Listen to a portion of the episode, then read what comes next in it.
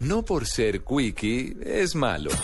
En la nube, las noticias tecnológicas. En el quickie del día con Marcela Perdomo. Seguimos en la nube en eh, Blue Radio, señor. Tiempo de quickie.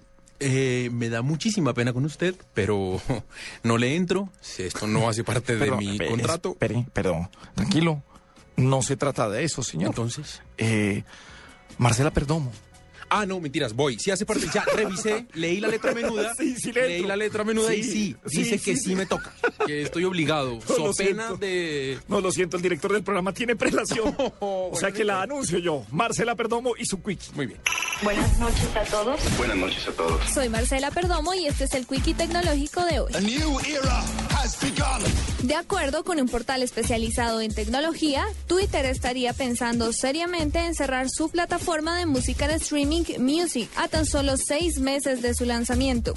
Aunque en sus inicios Music llegó a ser una de las aplicaciones más descargadas por los usuarios, la buena racha duró poco, pues hoy en día no genera mayor demanda entre los cibernautas. De acuerdo a informaciones oficiales de las tiendas de descarga, en abril, cuando fue lanzada, Music alcanzó el sexto puesto entre las más descargadas. Sin embargo, actualmente el servicio de música en streaming se encuentra en el lugar 1672. La mitad de las empresas de Colombia estará conectada a Internet en 2014, afirmó desde Río de Janeiro el ministro colombiano de TICS, Diego Molano. La empresa finlandesa Nokia lanzó este martes en Abu Dhabi su primera tableta con el objetivo de ganarse un lugar en un sector en rápida expansión y antes de que se haga efectiva a principios de 2014 la venta a Microsoft de su división de teléfonos móviles.